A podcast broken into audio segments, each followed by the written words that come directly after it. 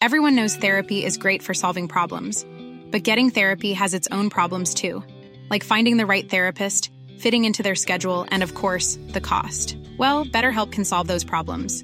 It's totally online and built around your schedule. It's surprisingly affordable too. Connect with a credentialed therapist by phone, video, or online chat, all from the comfort of your home.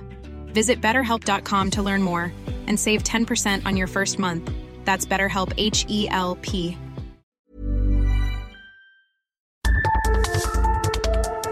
Las coordenadas de la información. Con Alejandro Cacho.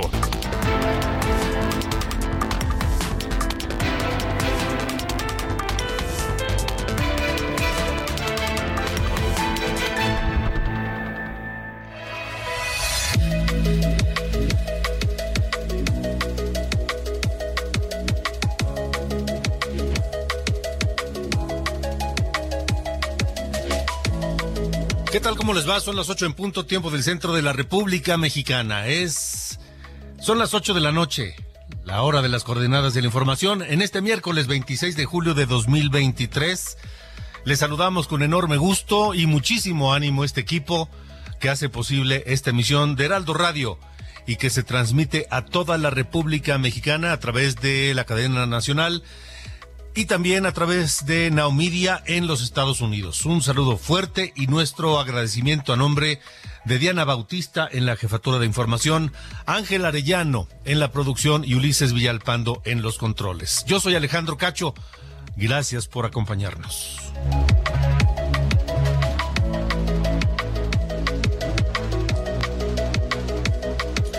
Bueno, hablaremos de esta reunión que se llevó a cabo, una cumbre de seguridad entre México, Estados Unidos y Canadá. El tema central, el tráfico de fentanilo. Ayer terminó esta segunda cumbre, insisto, tripartita, México, Canadá, Estados Unidos, para tratar el tráfico del fentanilo. Las autoridades de los tres países acordaron crear un grupo de trabajo para detectar laboratorios eh, legales repito, laboratorios legales que se prestan al tráfico de fentanilo y detectar empresas que faciliten el traslado de precursores químicos. Sin embargo, expertos señalan que sin una mayor cooperación de China en los controles de precursores químicos provenientes de ese país, lo más probable es que el impacto de todas estas medidas sea pues limitado, sea acotado. El fentanilo, sabemos bien, es un opioide utilizado para el tratamiento del dolor. Es una sustancia que utilizada médicamente tiene enormes beneficios. Pero también sabemos que el fentanilo eh, ha sido utilizado por los grupos criminales recientemente para crear una droga potentísima, altamente adictiva que está matando a miles, cientos de miles de personas, principalmente en Estados Unidos.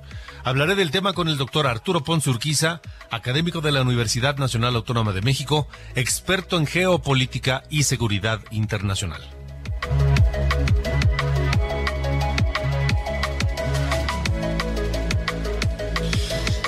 Y bueno, pues eh, en redes sociales está circulando varios videos donde se aprecia la caída de un extraño objeto que iluminó el cielo de, en la costa del Pacífico, Colima, Jalisco y Michoacán, en esa parte del centro del Pacífico mexicano de la costa del Pacífico.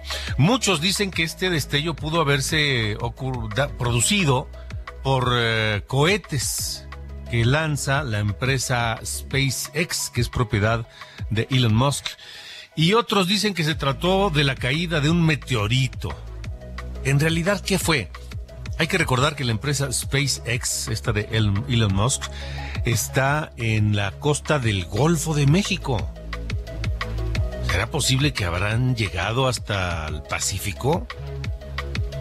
¿Habrán sido meteoritos? En fin, lo platicaremos con el doctor Raúl Arámbula Mendoza, director del Centro Universitario de Estudios Vulcanológicos de la Universidad de Colima. Esta, esto y más hoy aquí en las coordenadas de la información.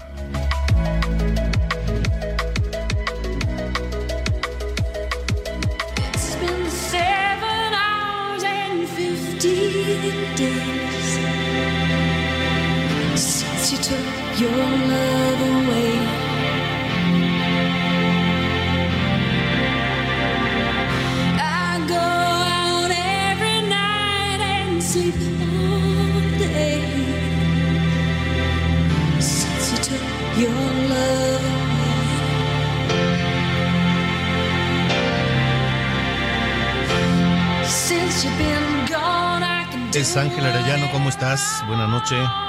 Muy bien, gracias Alejandro. Pues aquí escuchando la canción Nothing Compares to You de Sinead O'Connor que falleció a los 56 años. Esta mujer que alcanzó la fama con esta canción es una, una composición de Prince que eh, pues ella fue quien la la pues consiguió que fuera su gran éxito y también que pues se la apropiara pese a que haya sido Prince el compositor.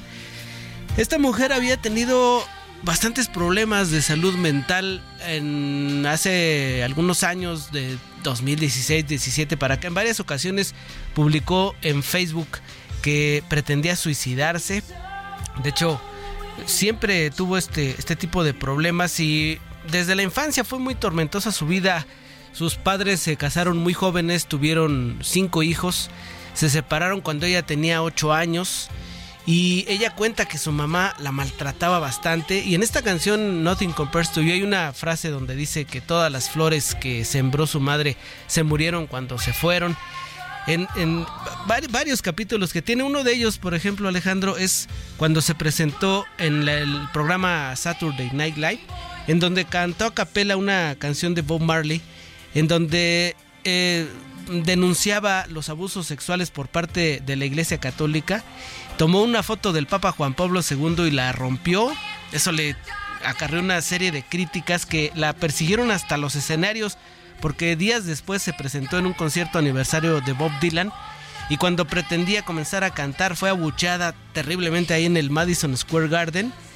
Y eh, iba, iba a cantar una canción que se llama I Believe in You, pero terminó cantando otra vez esa canción a capela, se enfrentó al público y terminó llorando, uno de los muchos capítulos que tuvo en su ajetreada y muy tormentosa vida Sinead O'Connor, Alejandro.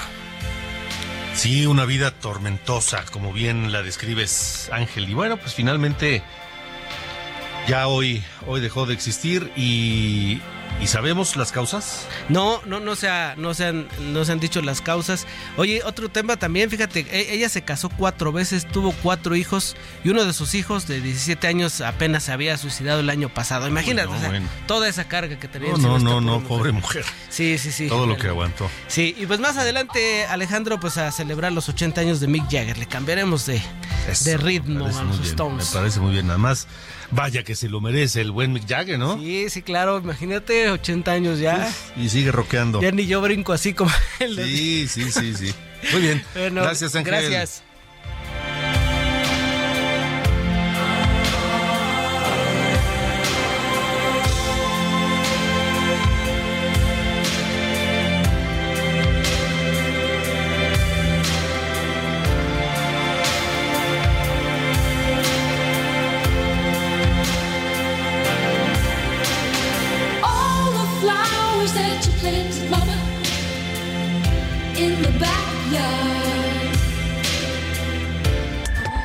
Alejandro Cacho en todas las redes. Encuéntralo como Cacho Periodista. Son las 8 de la noche con 8 minutos, tiempo del centro de la República Mexicana. Les comentaba que ayer se llevó a cabo, terminó esta reunión trilateral México, Canadá, Estados Unidos, una cumbre de seguridad que tuvo un tema central. ¿Cuál fue ese tema central? El combate al fentanilo, al tráfico del fentanilo y de armas también. Estuvieron la, representante, la asesora de la Casa Blanca en temas de seguridad, Elizabeth Sherwood Randall, así como la comitiva de la delegación canadiense. Por parte de México, Rosa Isela Rodríguez, la secretaria de Protección, Seguridad y Protección Ciudadana, que dio a conocer las acciones acordadas entre los tres países. Se acordó también incrementar y fortalecer las acciones para cortar las cadenas de suministro mediante la vigilancia, inspección, supervisión y control de los puertos y fronteras. Se estableció la creación de un grupo de trabajo para evitar que los traficantes de drogas sintéticas usen a las empresas comerciales legítimamente establecidas para sus fines. Que se refuerce la regulación del etiquetado de carga y el traslado de precursores químicos. La detección electrónica de todas las armas de fuego y cautadas en nuestro país a las organizaciones criminales. Bueno, es parte de lo acordado ayer. Sin embargo, hay que recordar que Estados Unidos y China aún no logran la creación de un grupo de trabajo para hacer frente a este tráfico de precursores. Eh, China ha sido identificado como el principal, la principal fuente de fentanilo, del tráfico de fentanilo y precursores químicos, como lo dijo hace unos días el secretario de Estado Anthony Blinken, y los expertos dicen que lo más probable es que el impacto de todas estas medidas sea limitado porque si no se logra un entendimiento con el país que se supone es fuente de este tráfico, pues eh, no, no, no se puede ser muy optimista en torno de estos esfuerzos.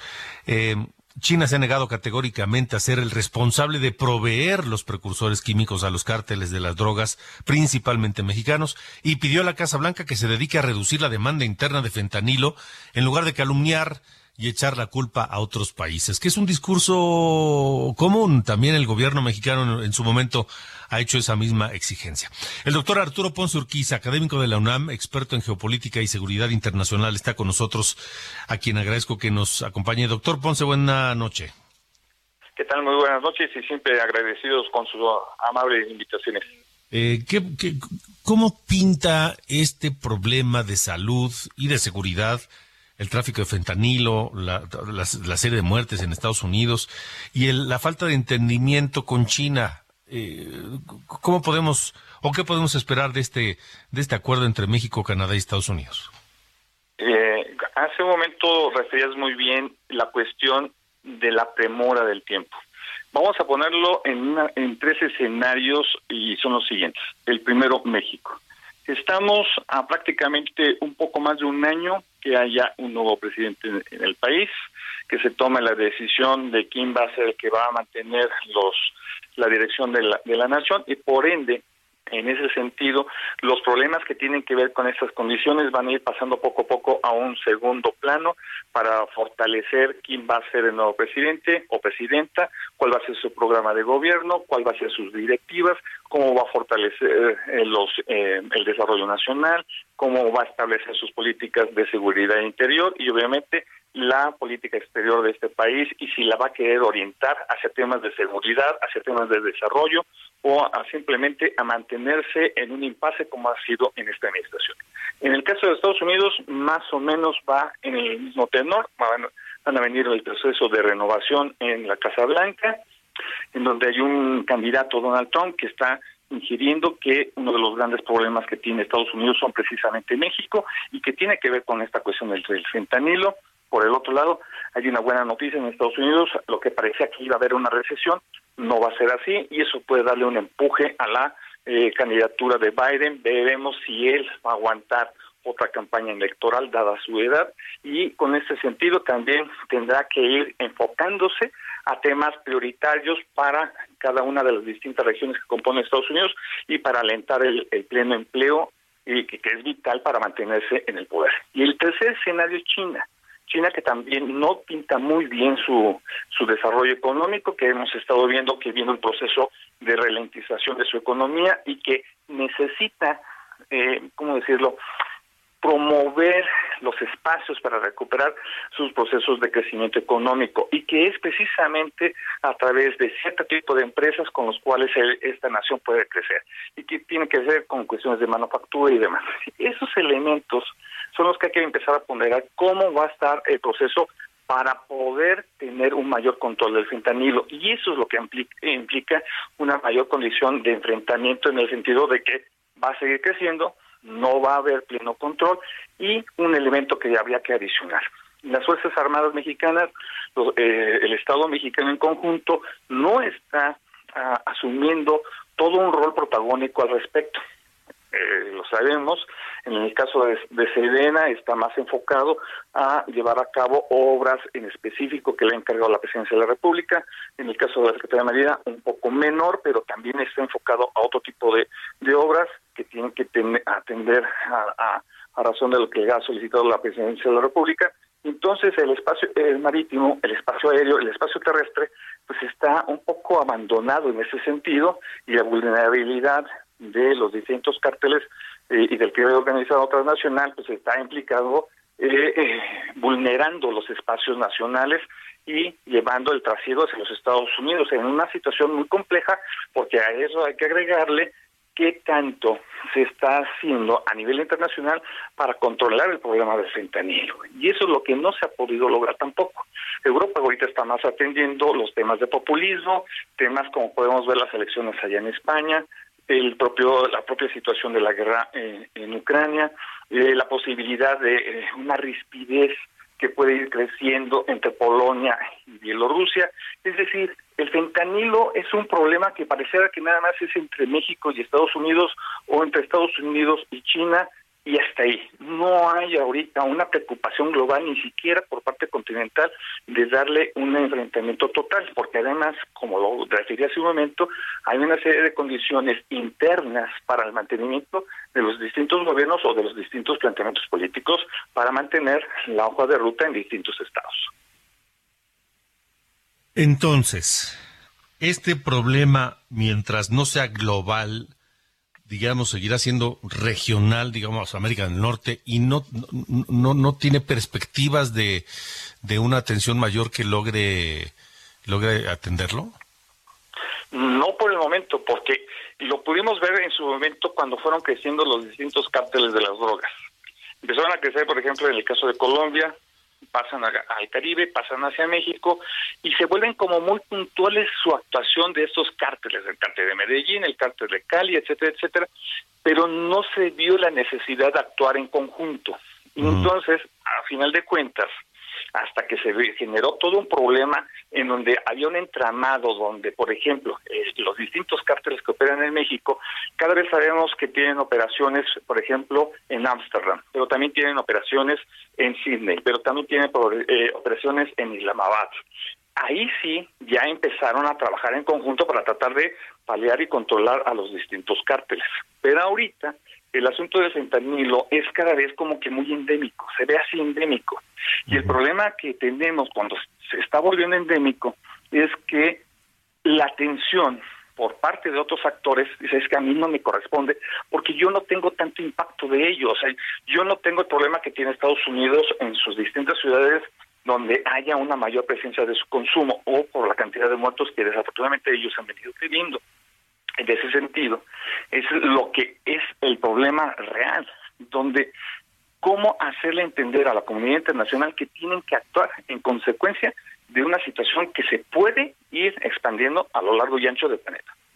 O sea, solo la, la, la, la conjunción de o la coordinación de la comunidad internacional junto con Estados Unidos, es decir, tal vez la Unión Europea, Estados Unidos, Canadá, etcétera, que presionen a China en torno de la producción de los precursores químicos podría lograr acciones con un efecto en el corto mediano plazo. Pero eso no va a ocurrir Así porque es. el problema es regional, endémico de América del Norte, básicamente. Y entonces, mientras el problema no sea global, pues hay que tenga, hay que se arregle en México, Estados Unidos y Canadá, ¿no? Algo así. Hay que recordar qué pasó precisamente, por ejemplo, en la década de 1980, 1990 del siglo pasado. ¿Había algún conflicto internacional, un conflicto global que tuviera la atención de las potencias? No, no la había, entonces sí había la preocupación de controlar a los distintos cárteles. Había que controlarlos, era la, la prioridad, se volvió un tema de seguridad nacional inclusive para México y de ahí hasta la fecha. Hoy, dadas las condiciones internacionales que existen, donde hay guerras, donde hay incluso ahorita golpes de Estado, por ejemplo en Níger, donde hay una preocupación enorme por los gobiernos populistas en Europa o que también acá en el continente americano, esos elementos son distractores de una necesidad que está ahí presente y que bien se refiere. China es uno de los más importantes distribuidores de fentanilo de todos los precursores y todos los organismos de inteligencia saben esta situación y no solamente eso, sino de, de dónde salen y son varias ciudades como por ejemplo Wuhan, Shenzhen o Shanghái, donde están ciertos tipos de centros de distribución. Y otro que también es muy importante y que se llama Hong Kong y Hong Kong con las triadas que están unidas a la ciudad de San Francisco y también acá a distintos puntos en, en el país, por ejemplo Tijuana, por ejemplo eh, Ensenada, Mexicali, incluso la Ciudad de México, todos esos elementos se tienen muy conocidos, pero ¿a qué le doy prioridad ahorita para darle estabilidad al status quo internacional? ¿Atacar el fentanilo?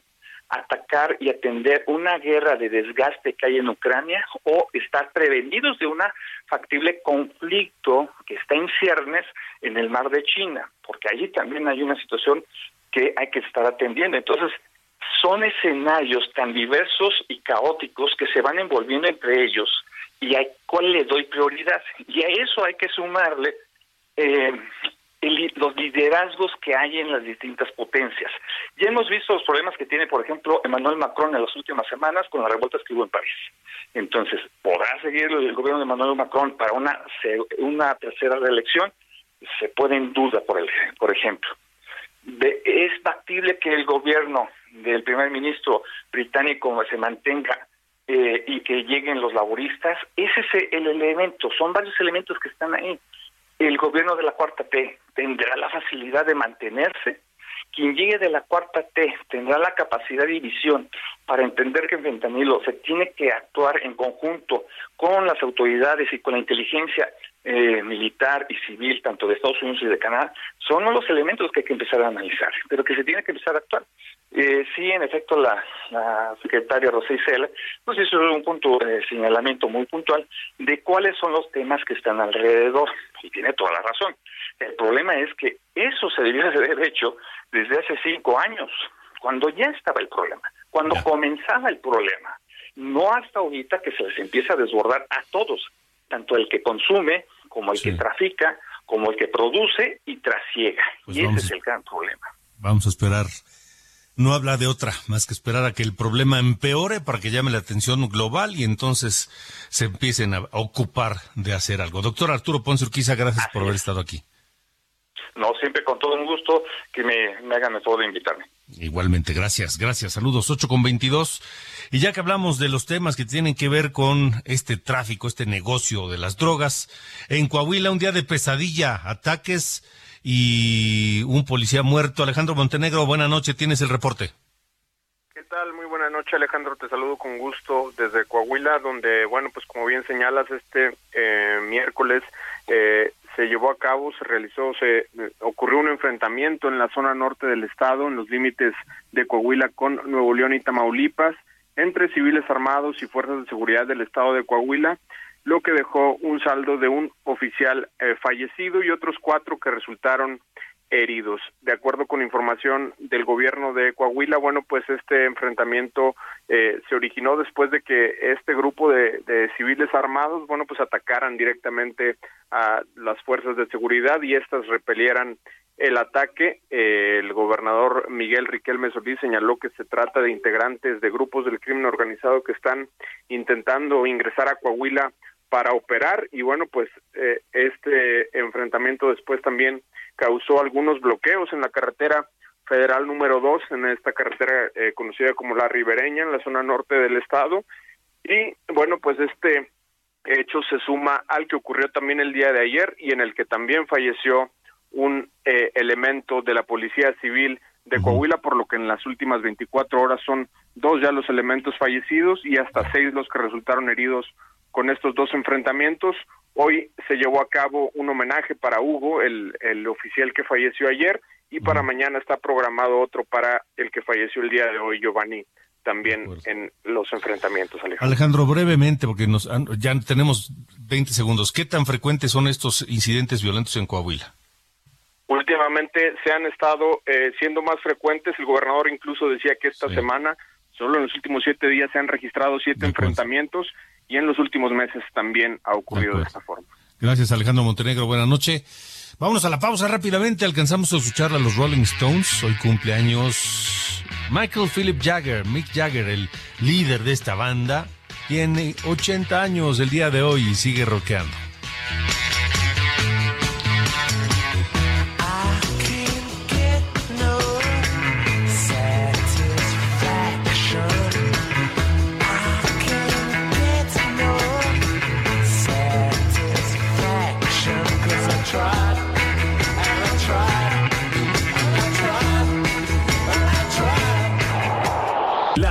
Coordenadas de la información.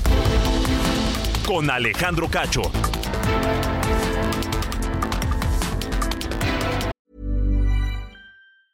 It's that time of the year. Your vacation is coming up.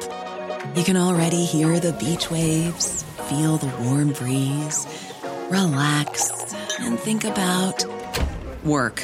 You really, really want it all to work out while you're away. Monday.com gives you and the team that peace of mind. When all work is on one platform and everyone's in sync, things just flow wherever you are. Tap the banner to go to Monday.com.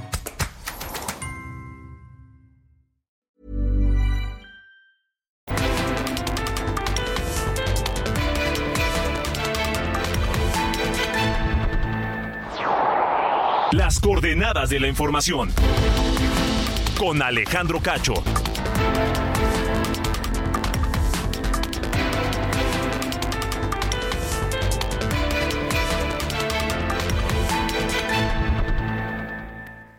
Minuto y piensa en tu momento favorito. Esas vacaciones en familia, por ejemplo. Ahora piensa en las empresas y en los empleos que hay detrás. El de Juan que conduce autobuses. El de Mari que trabaja en el restaurante. Empresarios y colaboradores trabajamos para que a todos nos vaya mejor. CIRT, Radio y Televisión Mexicanas. Voz de las empresas. Consejo de la Comunicación.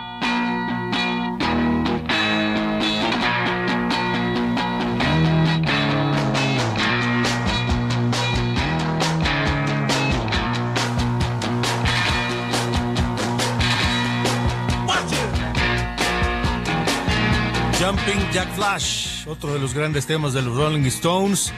Hoy en el cumpleaños número 80 del líder de esta banda, Mick Jagger. Michael Philip Jagger, que nació en Kent, Inglaterra, el 26 de julio de 1943. 80 años. Y sigue brincando como si tuviera 15.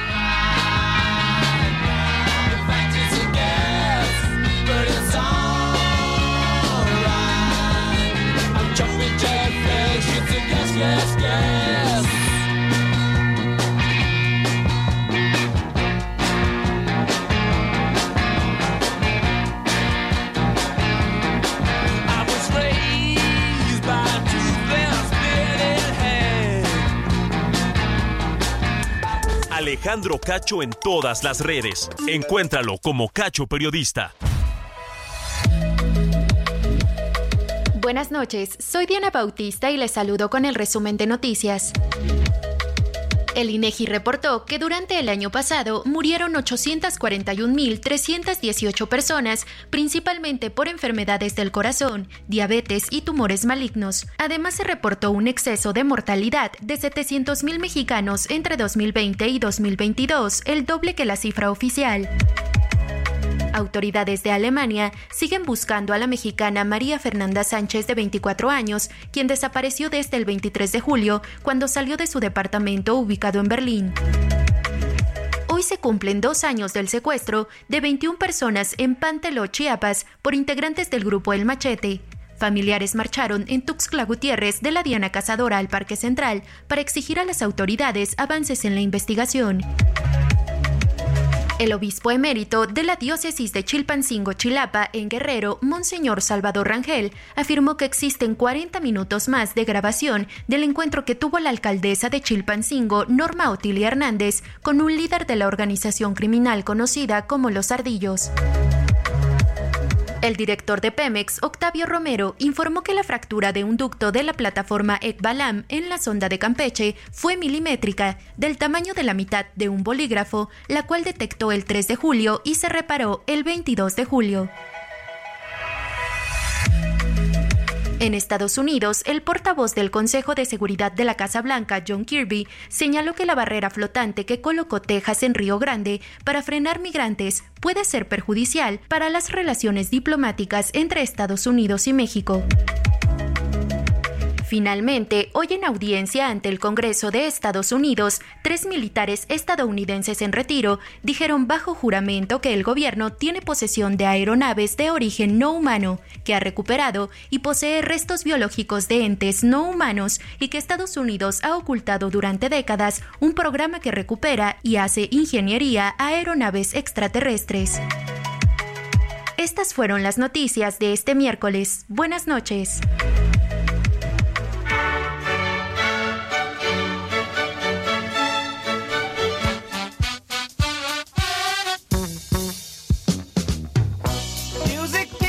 ¿Qué pasa, mi querido Carlos Allende? ¿Qué novedades tienen este miércoles? Bueno, hoy es un reportaje, una investigación que fue publicado a, bueno, que fueron tres entregas, ¿no? Que publicaron en Animal Político. Les recomiendo mucho que la busquen. Se llama eh, México destruyendo el futuro.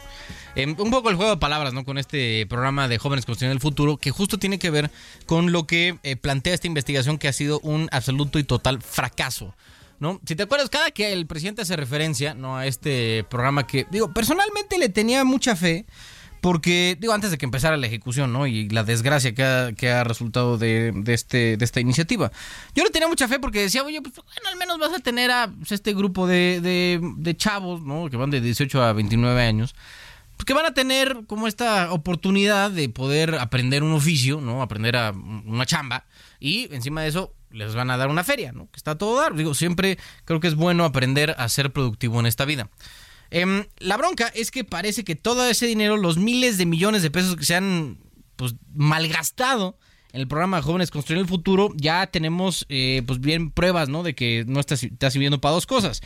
Porque solamente en los primeros tres años de este sexenio hubo casi 40 mil jóvenes menores de 29 años, que son el, el público objetivo ¿no? de este programa, que fueron asesinados según datos del INEGI.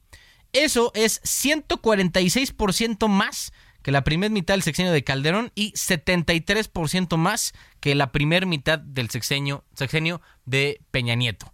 O sea, estamos hablando que es, es literalmente récord este asunto. En 2019, que fue el primer este, año de esta administración completa, fueron 13.638 víctimas jóvenes de asesinato, una cifra récord de los últimos 30 años. Y ver, desde 2017 hasta eh, este año, la cifra de jóvenes asesinados se ha mantenido, digamos, eh, estable o, o, confiadamente por arriba de los 12.000 casos al año, promediando 33 casos al día, algo más por ahí, más de uno cada hora. O sea, si estamos viendo que a lo mejor un día se reportan, ¿qué te gusta? 70 asesinatos, ¿no? Que ha sido el promedio, 70, 80 estos últimos meses de, de asesinatos al día. Sí, 33, alrededor de 90, sí. Sí, por ahí, ¿no? Haciendo ahí usted, una especie de, de, promedio a ojo de buen cubero. De esos, 80, de esos 80, 33 son jóvenes, menores de 29 años. Digo, ya estamos viendo las cifras, ¿no? De este eh, fracaso tal cual, como lo fue el Insabi, como este, al parecer está haciendo este tema de las becas y de los jóvenes construir el futuro, que están eh, obviamente fracasando, ¿no? No están cumpliendo el objetivo de sacar, como dice el presidente, cada que puede, de las manos, de las garras del crimen organizado a, las generaciones más jóvenes de este país. Eh, y todo viene porque está planeado con las patas. O sea, la, la, la, la, investigación recoge varios testimonios y les preguntan así arteramente a, chavos ¿no? que están metidos en este rollo que llevan siendo adictos desde los 13 años. Eh, les preguntan, oye, si te dieran chance, ¿no? De dar una beca y, este y trabajar y todo este rollo, pues ¿qué harías con la lana? Yo diría, puta, yo seguiría haciendo lo mismo y nada más me iría a comprar probablemente droga, ¿no? Con ese dinero extra que el gobierno me está dando quién sabe si. eh, No, no dudo que con esa lana se hayan comprado cosas que, pues, de dudosa legalidad, ¿no? En, en este país. Pero sí da una buena vista, ya en este quinto año rumbo al sexto, último, que eh, un programa que, reitero, personalmente le tenía mucha fe, sirvió para nada. O sea, no cumple el objetivo y al contrario estamos viendo que la crisis de asesinatos de eh, las, las, generaciones más jóvenes de este país se está eh, aumentando y estancando en récords de los últimos 30 años. Sí.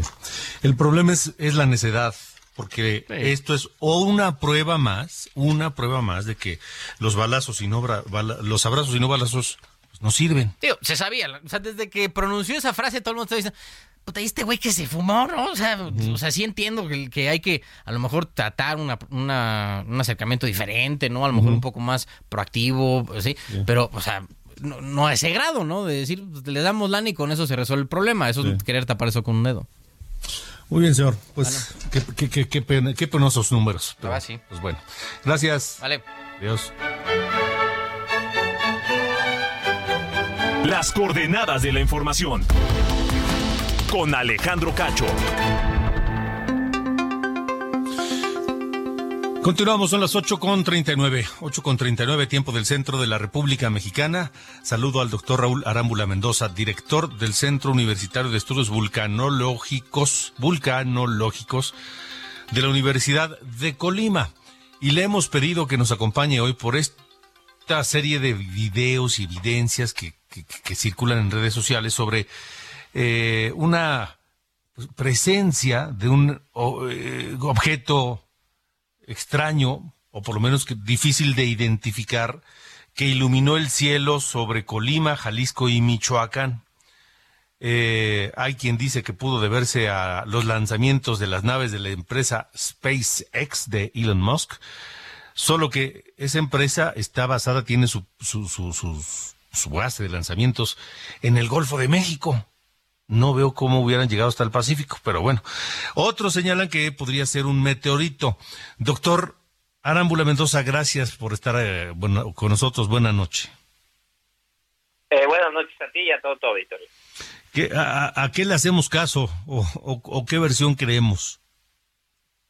Eh, pues básicamente lo que se lo que se vio a- ayer por la noche efectivamente fue un gran resplandor y en muchos videos lo que se observa efectivamente pareciera ser un bólido, ¿verdad? O sea, un meteoro que entra a la atmósfera y al desintegrarse pues genera esta esta gran luz que iluminó eh, de forma intensa esta región. Eh, yo, por ejemplo, estaba en, en su casa aquí en Colima y, y vi cómo se iluminó todo el cielo. Yo pensé que había sido un rayo, pero minutos después eh, me empiezan a contactar algunas personas y me dicen, no, es que sí fue un bólido. Entonces, nosotros lo que hacemos inmediatamente es eh, tratar de ver si en nuestras cámaras de monitoreo del volcán lo, lo podíamos ver. Y sí lo vemos en una de las cámaras, la que da hacia el, la que está al sur del volcán, y la verdad es que se ilumina bastante, y, y eso me recordó a las explosiones que tuvimos en el 2017 del volcán de Colima, en las cuales literalmente había tomas en las cuales se saturaba la cámara de, de- de tanta luz.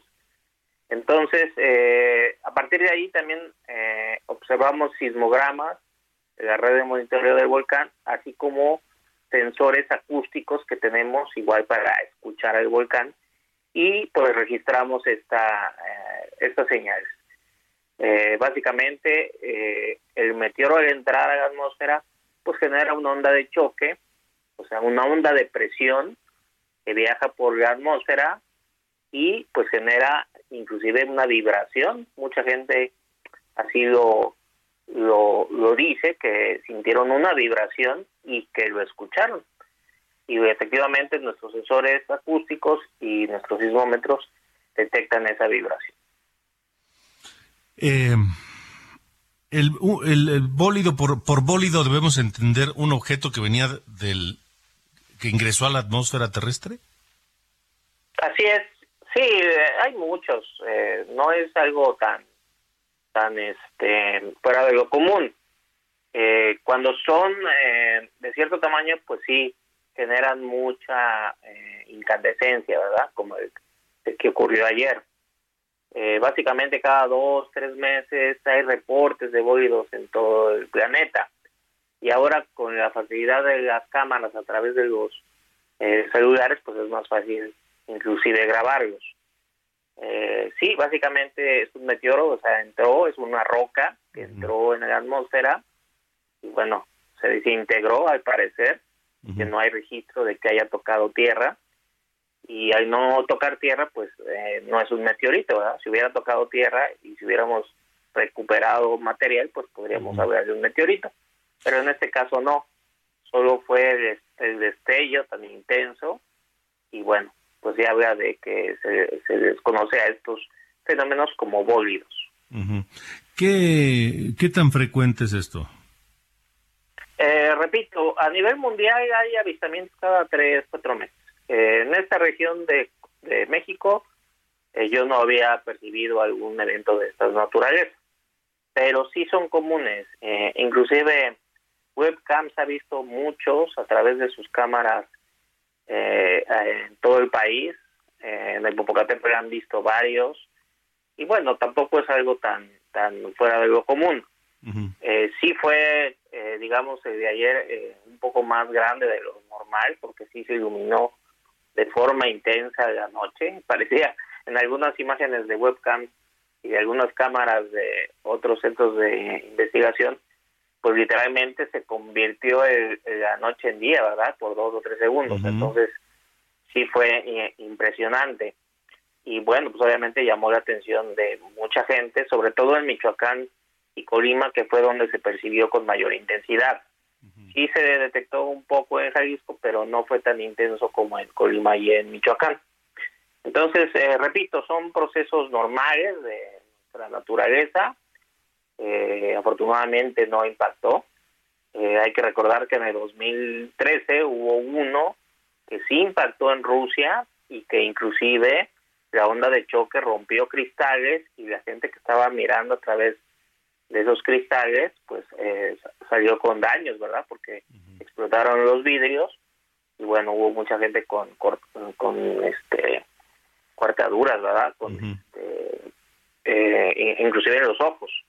Quiero Pero entender. afortunadamente no. Sí. ¿Mande? No, quiero entender, doctor Arámbula, que esto, esto puede ocurrir en cualquier lugar de la Tierra, en cualquier momento. Por supuesto. ¿Hay, hay, Sí, def- puede- puede. ¿Hay defensa? ¿Hay algún monitoreo? ¿Hay alguna forma de prevenirlo? Mire, de lo que sabemos, porque tampoco eh, somos expertos en el tema, nosotros, nosotros somos expertos en, en la vigilancia del volcán y bueno, afortunadamente con nuestros instrumentos pudimos detectar este fenómeno. Pero de los de lo que sabemos, la NASA tiene un programa en la cual en el cual eh, monitorea cuerpos más grandes, ¿verdad? Que pudieran poner en riesgo realmente a nuestro planeta. Inclusive hace poco hicieron una prueba donde alcanzaron, me parece, un meteorito y, y lo desviaron.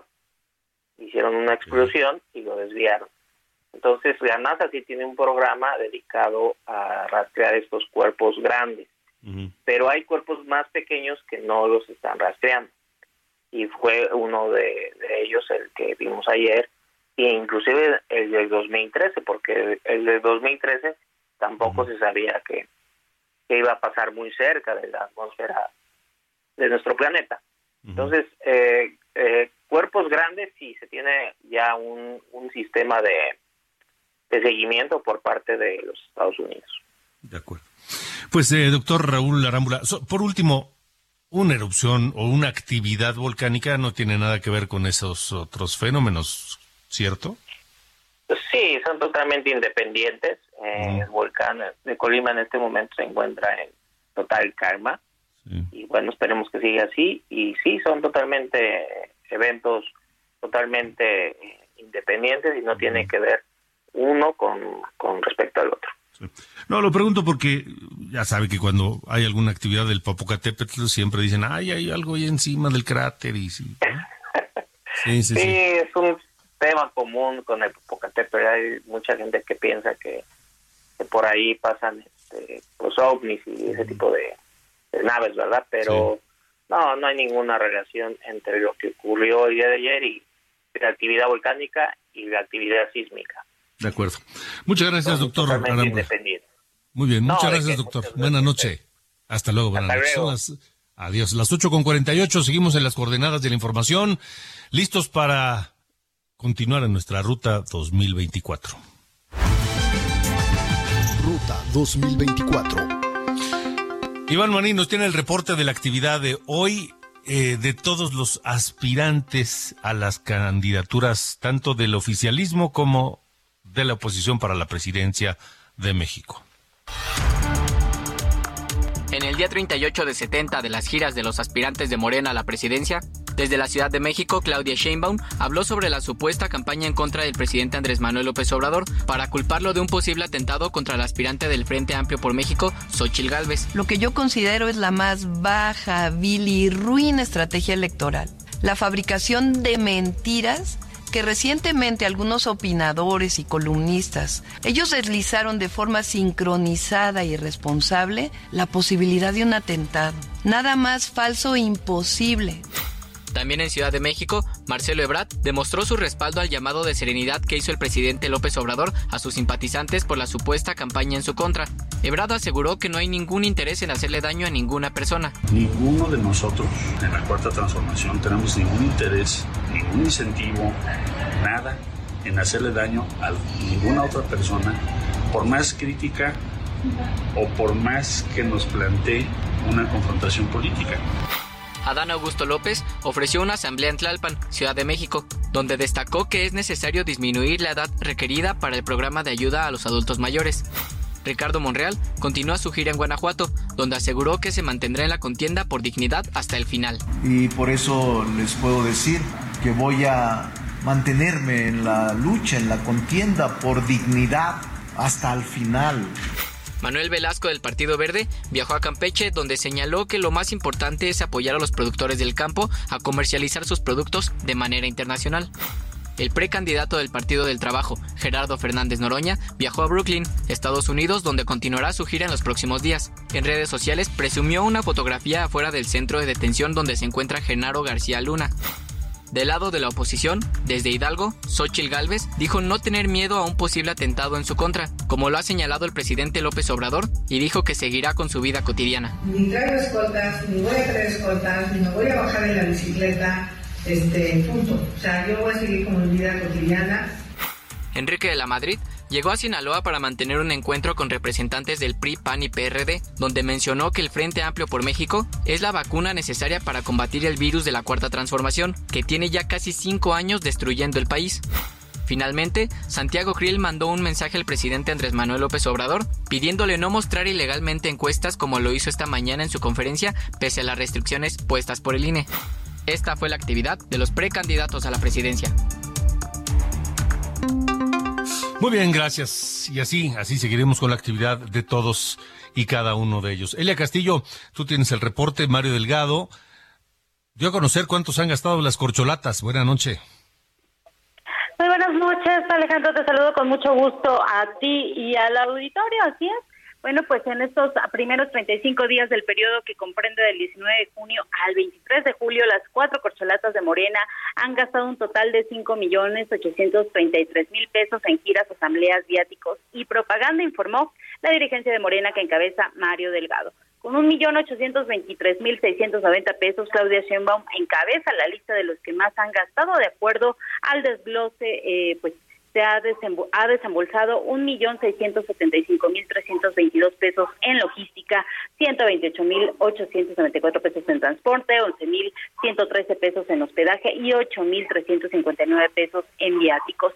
De ella le sigue Ricardo Monreal con un millón seiscientos treinta y nueve mil 989 pesos. En la tercera posición se encuentra Marcelo Ebrard con un millón doscientos dos mil eh, cuatrocientos noventa y siete pesos. Y finalmente Adán Augusto López, que eh, quien eh, recordemos financia su campaña con recursos propios, pues ha gastado un millón ciento sesenta y seis mil ochocientos sesenta y cuatro pesos. El dirigente Morena aseguró que todos los gastos de eh, los aspirantes de Morena están completamente fiscalizados, que de todos se reciben facturas y recibos, así que eh, aseguró que no tendrá ningún problema con el tema de la fiscalización por parte del Instituto Nacional Electoral. Además, adelantó que sostendrá una próxima reunión con eh, los cuatro aspirantes para hacer una evaluación del el proceso justamente cuando faltan apenas, pues, pues faltan ya 33 días justamente para que concluya este, estas giras, estas asambleas de los aspirantes a coordinador nacional de, de, de los comités de defensa de la cuarta transformación, Alejandro. Muy bien, Elia, gracias por el reporte. Muy buenas noches. Hasta luego, buenas noches. Les digo nada más para terminar que eh, el Consejo General del INE aprobará esta noche los lineamientos para regular los procesos internos de los partidos. ¿Qué se vale y qué no se vale? En un periodo en que pues legalmente no están haciendo nada porque las precampañas todavía ni empiezan. Pero bueno, vamos a ver qué, en, qué, termina esto. Hoy es cumpleaños de Mick Jagger, cumple 80 años y lo seguimos escuchando con Painted Black, otro de los grandes temas de los Rolling Stones. Con esto nos vamos. Pásenla bien, gracias. Buena noche.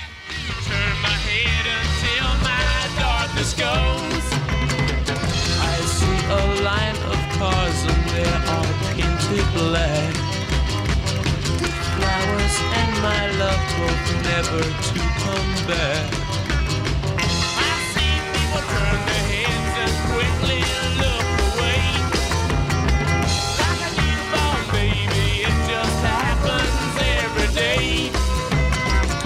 I look inside myself and see my heart is black.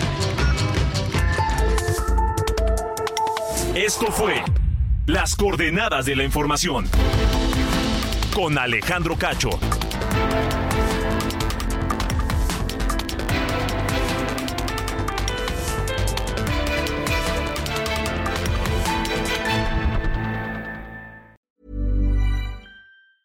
Hey, it's Danny Pellegrino from Everything Iconic.